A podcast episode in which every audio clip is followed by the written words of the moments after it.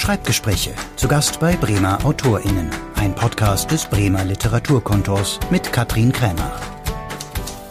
Heute zu Gast bei Osman Engin, Autor von vielen Büchern, ich glaube so ungefähr 16 dürften es sein, und ungefähr 3.568.548 Kolumnen für Zeitung und Radio, in denen er den deutsch-türkischen Alltag aufs Korn nimmt und satirisch durch den Wolf dreht. Ich gehe ehrlich gesagt zum allerersten Mal so ein bisschen verunsichert in die Schreibgespräche. Ich hatte das nämlich noch nicht mit einem Satiriker zu tun und man weiß ja immer nicht so richtig, trifft man jetzt den, der alles nicht so richtig ernst nimmt, was er sagt, also eine Kunstfigur oder hat man es doch mit dem Schöpfer der Kunstfigur zu tun? Wie könnte ich jetzt rausfinden, wem ich gegenüber sitze? Hm, ich glaube, von beiden etwas. Also ich muss auf der Hut sein, mit anderen Worten, und nicht alles so für bare Münze nehmen. Nein, nein, die Witze hebe ich mir für, für die Geschichten auf. Ah, sehr gut, du sparst Kräfte sozusagen und Energie. Genau. Du wirst oft als Multikulti-Satiriker beschrieben. Findest du dich damit eigentlich gut beschrieben? Es entspricht nun mal den Tatsachen. Ich bin ja Türke in Deutschland und deshalb äh, viele meinen auch, dass ich die türkische Humor oder orientalische Humor mit dem äh, europäischen verbinde. Deswegen könnte es was schon dran sein, ja. Wenn man so eine regelmäßige Kolumne schreibt, wie du in der Taz, da erscheint ja jede Woche eine Kolumne, alles getürkt heißt die. Also du musst wirklich liefern. Lieferst du immer in der allerletzten Minute, wenn die allerhöchste Eisenbahn ist und du weißt, das muss jetzt raus? Oder gehörst du zu den netten Kolumnisten, die nie von der Redaktion gemahnt werden müssen? Ich gehe, ja, ich gehöre zu den Netten, die nie gemahnt werden müssen. Weil so eine Kolumne liest sich sehr schnell, aber es braucht schon viel Zeit. Das kann ich nicht in äh, allerletzter Sekunde machen. Also das muss ich schon vorher schreiben. Eine Kolumne braucht viel Zeit. Das ist ja wirklich interessant, weil man denkt immer, na ja, das sind so kleine Textchen, die sind doch, wenn jemand so einen Witz hat und so einen Humor und das auch schon so lange macht, sind doch schnell geschrieben. Was macht es denn so langwierig oder so schwierig, vielleicht auch eine Kolumne zu schreiben? Kolumne selber ist nicht so langwierig. Wenn man die Idee hat und auch weiß, wie, was für einen Schlusspointer man setzen will, dann geht es schon ziemlich schnell. So eineinhalb bis zwei Stunden dauert so eine kleine Kolumne zu schreiben. Aber ich überarbeite es nochmal vier Tage lang. Am nächsten Tag überarbeite ich und dann am übernächsten Tag überarbeite ich die überarbeitete Geschichte und so vier Tage, bis ich dann ganz, ganz zufrieden bin, wo ich denke, dass damit kann ich jetzt vor die Leute treten. Also du bist eher ein Feinmechaniker. Also das kenne ich von allen meinen äh, Autorenkollegen. Der, äh, Überarbeiten ist das eigentliche, was man beim Schreiben ist. Also beim ersten Schreiben ist es noch niemals perfekt. Im ersten Augenblick, wenn man es geschrieben hat, kommt es einem schon manchmal gut vor. Aber wenn man es so mit ein bisschen zeitlichen Abstand wieder liest, dann denkt man, oh, da hakt es, da könnte ein bisschen besser sein, da dieser Witz funktioniert nicht. Deswegen, ich habe Kollegen, die es zehnmal überarbeiten. Also ich, ich mache nur vier bis fünf. Und musstest du schon mal eine Kolumne ausfallen lassen? Musstest du der Redaktion schon mal sagen, tut mir leid, ich kann nichts liefern, mir ist einfach nichts eingefallen oder mir will einfach nichts gelingen? Nein, weil ich äh, viele Ersatzkolumnen habe. Einen heimlichen Vorrat, eine Schublade, die du aufziehst und wo du sagst, da greife ich rein, wenn mir jetzt nichts Frisches einfällt. Genau, die sind ja auch frisch. Also die habe ich dann ja auch in letzter Zeit geschrieben und falls diese neue Geschichte, die ich jetzt aktuell schreibe, nicht ganz so gelungen ist, dann äh, greife ich schon zu einer anderen Geschichte, die ich letzten Monat oder vorige Woche geschrieben habe. Der Grund, warum wir uns jetzt hier nicht an deinem oder an einem Schreibtisch treffen, sondern in eurem Wohnzimmer, ist, dass du in einem Schreibtisch Büro arbeitest, hast du erzählt. Das äh, ist in Gröbelingen. Fährst du da täglich hin? Ja, zu Hause kann ich nicht schreiben, weil ich so sehr abgelenkt werde. Ich gucke mal, ob es neue E-Mails gibt. Ich gucke mal in Spiegel, ob neue Nachrichten gibt. Und dann bleibt man da hängen. Und äh, Konzentration geht natürlich flöten. Da habe ich ein Büro, da ist nichts. Kein Telefon, kein Computer, nur ein paar Blätter und ein Stift. Ich schreibe mit der Hand und abends übertrage ich ins Computer. Und da muss ich schreiben, selbst wenn ich keine Ideen habe. Wenn ich da ein paar Stunden rumsitze, dann kommt irgendeine Idee. Also die beste Methode, um schreiben zu können. Dass du mit der Hand schreibst, finde ich interessant, weil ich glaube, dass dieser Vorgang, mit der Hand zu schreiben, wirklich ein ganz anderer ist, als wenn man was in den Computer hackt, wieder löscht. Was hat das für dich für eine Bewandtnis, dass du dabei geblieben bist, mit der Hand zu schreiben? Für mich ist es sehr, sehr viel praktischer, weil ich mache dann so Verbesserungen oder ich füge einen Satz hinzu, die behalte ich erstmal und gucke, ob welches besser funktioniert. Also das, ich habe dann alle Seiten im Überblick, die ich bisher gesch äh, geschrieben habe. Ich, oh, kann ich mich besser orientieren, wenn ich mit der Hand schreibe. Und wenn du dann überträgst in den Computer, dann fällt dir wahrscheinlich nochmal die 750. Änderung auf, die du machen musst, oder? Kann genau, das sein? Das Computer übertragen ist auch wiederum eine Überarbeitung gleich. Stimmt, mit, mit in Computer übertragen habe ich dann äh, fünf Überarbeitungen eigentlich. Und du brauchst ja für diese Taz-Kolumnen oder für, für andere Kolumnen auch immer eigentlich aktuelle Aufhänger. Also das heißt, du musst sehr viel dich umgucken, was passiert um mich herum, auch an aktuellen Debatten in den Nachrichten und das dann in deine Osman-Enginsche Kolumnensprache übertragen. Ist das so die Rezeptur für dich? Das ist ohnehin mein Alltag, äh, was ich so im Alltag so sehe, worüber ich nachdenke, was mich beschäftigt. Deswegen ist es äh, also kein zusätzliches Problem, dass ich über die aktuellen Sachen schreiben muss. Ich, ich lebe ja da drin, deswegen beschäftigen mich diese Themen ohnehin und dadurch komme ich ganz einfach zu, zu Themen weil du das ja schon so lange machst, hast ja. du das Gefühl, dass du diesen speziellen Blick einfach auch immer hast? Also, dass du selbst, wenn du mit deiner Familie unterwegs bist, im Urlaub oder spazieren gehst, dass du immer diesen kolumnistischen, immer diesen satirischen Blick hast und davon eigentlich auch nicht lassen kannst. Auch immer vielleicht überlegst, ah, was könnte ich denn daraus machen? Ich denke nicht mal, was könnte ich daraus machen. Ich sage immer, oh, das ist ja, da könnte ich was machen. Also mir fallen natürlich sofort die Geschichten schon auf, wenn, wenn ich was erlebe oder, wenn mir was erzählt wird. Auch in der Türkei, wenn, wenn ich mit den Verwandten oder Freunden rede und die erzählen was und dann sage ich, oh, das, das, ist, das ist eine tolle Geschichte, ich muss das sofort notieren, sonst vergesse ich. Und sagen die auch alle, das darfst du? Da hat jemand schon mal gesagt, das, das möchte ich aber nicht. Ich erkenne mich dann wieder oder äh, gib mir das lieber nochmal zum Lesen, weil ich Angst habe, dass ich da drin zu erkennen bin. Nein, die, werden, die Leute werden ja nicht sehr genau beschrieben. Das sind dann meine Figuren wahrscheinlich, Onkel Ömer oder so. Ne? Obwohl Onkel Ömer ja richtig, wirklich gibt. Es gibt ja ein ganzes Buch mit diesen Briefen an Onkel genau. Ömer, Grüße ja. aus Almania, was eben daran besteht, dass diese Briefe immer gleich anfangen. Immer, wie geht es der gefleckten Ziege, was macht der Esel sowieso und dann, lieber Onkel Ömer. Und dann erzählst du oder erzählt der Erzähler, was gerade so alles passiert in seinem Leben. Und diesen Onkel gibt es wirklich. Ja, und er wollte Tantiemen haben, weil ich über ihn so äh, Geld verdiene, wie er meinte. Mhm, ja, diesen Onkel gibt's. Bist du darauf eingegangen? Hat er die gekriegt? Ja, natürlich. das ist sehr nett. Würdest du sagen, es fällt dir inzwischen leichter, diese Kolumnen zu schreiben als früher? Oder wird es manchmal immer schwerer, weil du dich auch immer wieder daraufhin abtasten musst, habe ich das vielleicht schon mal erzählt? Wiederhole ich mich da jetzt eigentlich? Nein, eigentlich fällt es mir viel leichter jetzt. Zum Beispiel ein Radiosender äh, ruft mich an und sagt, äh, sagt, für morgen brauchen wir über dieses Thema eine Geschichte und ich schreibe, weil ich inzwischen so viel erlebt habe, dass ich äh, sofort irgendeine Erinnerung oder irgendeine Sache, die, die vielleicht mir oder irgendjemand, einem Freund oder so passiert ist, in dieser Geschichte dann verarbeiten kann.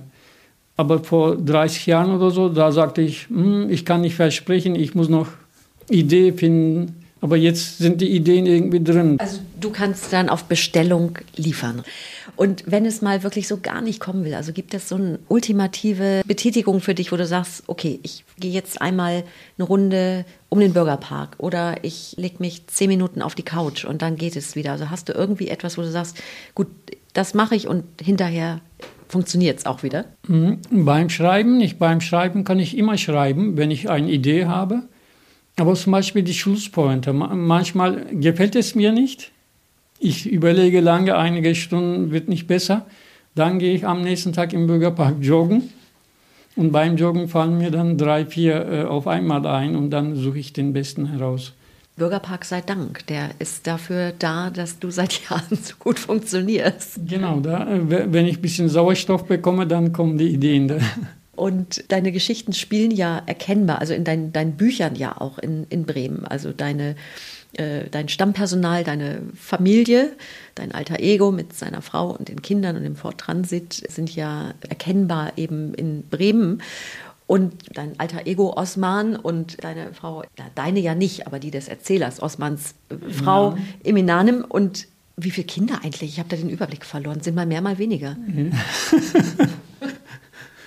die werden leider nicht weniger, aber, aber meistens ist immer von Mehmet und Hatice die Rede, das stimmt schon. Ja, aber es gibt zwischendrin auch mal noch eine feministisch denkende andere Tochter, gab es auch. Genau. Ja. Und diese Papierfamilie, hast du das Gefühl, dass so nach Jahren des Zusammenlebens das eigentlich deine, wie deine richtige Familie auch ist, so eine Art Ersatzfamilie oder hm, Parallelfamilie? Äh, als äh, der Rowold-Herausgeber mal bei mir zu Hause war, sagte er, Herr Engen, wo ist denn Ihre Frau? Ich habe gesagt, ich habe keine Frau. Und Kinder? Hatice? Ich habe gesagt, es gibt keine Hatice. Er sagte, das kann doch nicht wahr sein. Er dachte, wenigstens Hatice muss es geben, ne, weil sie in den Geschichten so präsent ist und so lebendig. Aber als ich angefangen habe zu schreiben, war ich äh, 22 und Student. Dann habe ich diese Familie erfunden, um, äh, um die Dialoge führen zu können. Und die äh, funktionieren ja wirklich. Wir haben gesagt, deine Geschichten spielen irgendwie in Bremen, wenn das jetzt auch nicht so ganz, ganz wichtig ist.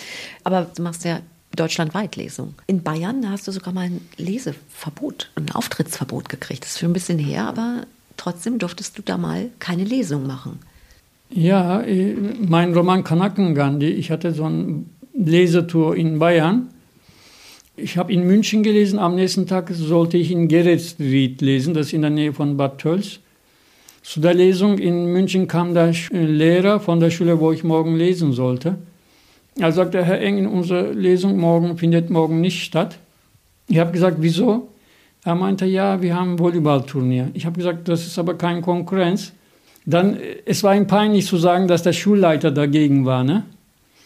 Und in Bayern äh, ist es so, dass die Schulleiter entscheiden dürfen, welche Bücher in der Schule gelesen werden. Also sie hatten das Buch, diesen, äh, mein Roman, in der Klasse schon gelesen und hatten mich eingeladen. Und dann haben die Schüler sogar demonstriert, aber es hat nichts gebracht. Aber gab es denn eine Begründung von diesem Schulleiter? Er soll Republikanermitglied gewesen sein und Kanakengande geht es darum, dass wir, äh, wir von der Ausländerbehörde einen Brief bekommen, in sieben Tagen sollen wir Deutschland verlassen, weil, wir, weil unser Asylantrag nicht anerkannt wurde. Dabei haben wir gar keinen Asylantrag gestellt.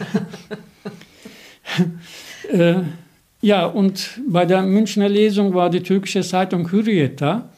Und Hürriyet hat am nächsten Tag groß geschrieben, unser Autor Osman Engin durfte in Bayern nicht lesen. Einen Tag vorher hatte ich in München gelesen, aber Hürriyet nimmt es nicht so genau wie die Bildzeitung. Und dadurch haben auch alle anderen Medien mitgekriegt, Sternspiegel, Süddeutsche und so. Es gab so viel Theater darum dass der Schulleiter dann nicht mehr Schulleiter war, dass er nach München versetzt wurde. Und der neue Schulleiter hat mich sofort eingeladen, um zu zeigen, dass es da in Bayern doch demokratische Schulleiter gibt. Ich musste zweimal hintereinander lesen, weil alle waren neugierig in dem Ort. Also es war die beste Werbung für dich genau. eigentlich. Ja, vielen Dank und, Bayern. Ja, und alle Lehrer haben sich bei mir bedankt, dass sie durch mich den Schulleiter losgeworden sind. weil er soll alles Mögliche schon verboten haben, äh, Musikgruppen, Theatergruppen, aber weil es bei mir so viel Theater drumherum gab dann. Und ich habe auch eine äh, Geschichte geschrieben, wo ich mich bei ihm bedanke für die Publicity, die er für Dadurch habe ich sogar Lesungen nach Österreich bekommen, die haben das auch mitgekriegt. Aber er hat nicht geantwortet. Natürlich nicht. In deinen Texten spielst du ja sehr viel so mit Türken-Klischees und auch deutschen Klischees ja. und lässt das so aufeinandertreffen. Und Satire funktioniert ja eigentlich immer da am besten, wo auch so ein bisschen was dran ist an den Sachen, wo man sich wiedererkennt. Und wenn man dann ja nur noch so ein bisschen vielleicht als Autor überdrehen muss, oder wie würdest du beschreiben, wie Satire, wie deine Satire funktioniert eigentlich? Ja, Satire muss ja einen Tick übertreiben, damit das Problem ein bisschen deutlicher wird. Ne? Zum Beispiel in einer Geschichte haben mir Freunde erzählt, sie sagen, wer morgen früh aufsteht, der soll das Frühstück machen. Und niemand steht auf. Beide stehen dann am nächsten Tag um fünf auf und äh, bereiten den Frühstück gemeinsam vor. Aber ich habe es ein bisschen übertrieben. Die halten eine Woche im Bett aus und dann, und dann kommt äh, Kinderschutzbund, weil die Kinder sind bei der Oma und äh, können nicht rein. Kinderschutzbund und, äh, und die Polizei und die werden zwangsernährt. Und da sagt Eminanem Osman, du musst Frühstück vorbereiten. Die, die Polizisten haben dich zuerst aus dem Bett gezogen. Ich übertreibe immer ein bisschen. Also Satire funktioniert, denke ich mal so. Oder ins Umgekehrte äh, drehen. Irgendeine Geschichte so erzählen, als wäre das ge genau Gegenteil passiert. Bei politischen äh, Geschichten macht, macht man das meistens so, weil in vielen Ländern, wo nicht so sehr viel Demokratie gibt, kann man ja nicht äh, gerade heraus alles erzählen und da wird zum Beispiel äh, wie in früheren Zeiten der König gelobt, aber mit solchen äh, Geschichten, dass man eigentlich umgekehrt meint. Ja, aber dem Autor kann nichts vorgeworfen werden, weil man ja den König lobt dann in genau. diesem Fall. Satire beinhaltet ja aber eigentlich auch immer, dass sich jemand auf den Schlips oder auf den Rocksaum getreten fühlt, vielleicht. Heute sind ja Empfindlichkeiten größer geworden. Macht es das Schreiben schwieriger? Also guckst du heute anders auf Texte, weil sich auch Gesellschaft so verändert hat, der Blick auf Dinge sich so verändert hat? Eigentlich weniger, nur bei Geschichten, wo Religion vorkommt, da denke ich, da muss man ein bisschen aufpassen, damit man die religiösen Gefühle nicht verletzt. Ich habe eine Weihnachtsgeschichte geschrieben und da kommt Jesus zu uns zu Besuch am Weihnachten. Da kam jemand zu mir, ich hätte seine religiösen Gefühle verletzt, weil ich mit Jesus gesprochen habe. Aber ich habe diese Geschichte schon tausendmal gelesen bei Lesungen, aber da, da ich habe an der Geschichte natürlich nichts verändert, weil da war nichts Verletzendes oder so, aber trotzdem äh, diese kleine Anekdote zeigt schon, dass äh, man ein bisschen aufpassen muss. Du wirst ja gerne mit Ephraim Kishon verglichen. Und da ist ja immer dieses Stilmittel, der schreibt von der besten Ehefrau von allen. Und du, der Osman sagt über seine Frau, sie sei die zweitgrößte Nervensäge des Mittleren Orients. Gibt es da Beschwerden, das sei frauenfeindlich, sowas? Hatte ich das schon mal erreicht? Nein, das nicht. Aber wenn ich über die Faschisten was schreibe, über die türkischen Faschisten oder deutschen Faschisten, dann, dann gibt es Beschwerden. Wurdest du auch schon mal bedroht? Ein paar Mal schon. Ich habe ja den Roman Tod essen kein Döner geschrieben. Und da haben wir schon mal so ein paar komische E-Mails oder so bekommen. Von radikalen Rechts oder so. Kann schon passieren. Woran merkst du denn eigentlich, dass ein Text stimmig ist? Also, dass die Geschichte stimmt, dass die Pointe zündet. Liest du den auch laut, um zu gucken, so funktioniert das, so klingt das auch so, wie du dir es vorgestellt hast? Nein, laut vorlesen tue ich nicht, aber wie gesagt, ich überarbeite, ich äh, überarbeite die Geschichte sehr oft. Und ja, es muss erstmal mir gefallen. Nach über 1000 Geschichten, jetzt, äh, die ich geschrieben habe und einigen Romanen, ich habe so ein bisschen Gespür dafür, was da drin sein soll, wie der Anfang sein soll. Anfang soll schon äh, Interesse wecken und Schlusspointe soll äh, überraschend kommen. Und die Dialoge sollten auch in der Mitte oder die sollten auch äh, ein bisschen äh, interessant und lustig sein. Und darauf passe ich auf, dass es das dann alles dann in drei Minuten abgehandelt wird. Und wenn du deine Bücher verkaufst, kannst du ja nicht überprüfen, leider, ob die Leser das auch so lustig finden, ob die an den Stellen lachen, wo du denkst, da muss gelacht werden. Aber bei Lesungen natürlich, genau. da kannst du es ja immer gut überprüfen. Sind das die Momente, also wenn das Publikum schallend lacht, sind das die Momente, die dich auch mit so einer Art Glück erfüllen, wo du denkst, dafür mache ich das, die ganze Quälerei? Bei der letzten Lesung fragte die Moderatorin, ob ich auch so lache wie die Leute jetzt im Saal beim Schreiben. Ich habe gesagt, eigentlich nicht, aber beim Lesen, wenn da ganz komische Lacher kommen, dann muss ich ja lachen. Also ich lache nicht dann über meine Geschichte, ich kenne ja die Witze, aber äh, wenn da Leute lachen, dann äh, muss ich manchmal mitlachen. Und lachen Türken und Deutsche über verschiedene Sachen? Ist der Humor unterschiedlich? Das sagt man äh, sehr oft, aber ich finde, es ist nicht so sehr unterschiedlich. Bei guten äh, Witzen, guten Pointen lachen beide. Die Türken lachen mehr, wenn ich über die Türkei oder, oder über türkisches Leben Witze mache, weil sie sich dann wiederfinden. Aber sonst, äh, bei, bei einem guten Witz lachen beide. Also das ist ja eigentlich Völkerverständigungsarbeit, die du da machst, wenn du Türken und Deutsche zusammenbringst im Humor. Das ist ja eigentlich das Tollste, was man erreichen kann. da hast du recht. Ich lese manchmal auch die Kritiken in Amazon, die, wo die Leute die, ähm, über die Bücher schreiben. Und da hat mal jemand geschrieben, eine Frau, sie hat geschrieben, ich habe einen Nachbar, der heißt Hassan und wir waren uns ziemlich fremd, aber nachdem ich deine Bücher gelesen habe, kommt mir Hassan viel sympathischer vor und die haben sich so kennengelernt. Also dadurch sind die Barrieren, einige können dadurch weil sie sagt, die sind ja, die Türken sind dann ja genauso wie wir, mit gleichen Problemen, mit gleichen, auch was sie Glück empfinden, diese ganzen Feindlichkeiten entstehen ja ohnehin nur dadurch, weil man sich gegenseitig nicht kennt. Wenn, wenn man sich kennt, dann braucht man doch von einem keine Angst zu haben. Das ist genauso wie, wie wir selbst denken. Wobei das Lustige sind ja oft auch so kleine kulturelle Unterschiede. Das Schöne ist nur, wenn man es gegenseitig respektiert und es staunt einfach wahrnimmt. Ja, genauso denke ich auch. Mir hat man ja am Anfang sehr oft gesagt, ich würde zwischen zwei Stühlen sitzen, ne? also kulturell. Das sei sehr schwierig und so. Ich habe gesagt, genau das Gegenteil. Ich mache mich auf zwei Stühlen breit. Ne? Also ich, ich nehme von beiden Kulturen das Beste ich hätte gerne drei Kulturen oder vier Kulturen. Ne? Was soll denn dabei schlecht sein? Das, was Besseres gibt es doch gar nicht. Ja, muss man wirklich so sagen. Du bist ja 1960 in Izmir oder bei Izmir genau. geboren und warst 13, als du mit deiner Familie nach Deutschland gekommen bist. Wie haben dir denn deine Eltern oder dir und deinen Geschwistern erzählt, warum sich jetzt euer Leben verändern wird? Hm, das hat uns niemand erzählt, dass unser Leben verändern wird. Also ihr seid einfach eingepackt worden und plötzlich warst du in Deutschland. Ich wurde natürlich gefragt, ob ich will. Ich habe gesagt, ja, warum nicht? Gucke ich mir mal ein bisschen Deutschland an. Aber so richtig äh, hat sich das Leben nicht verändert. Da bin ich zur Schule gegangen, hier bin ich zur Schule gegangen.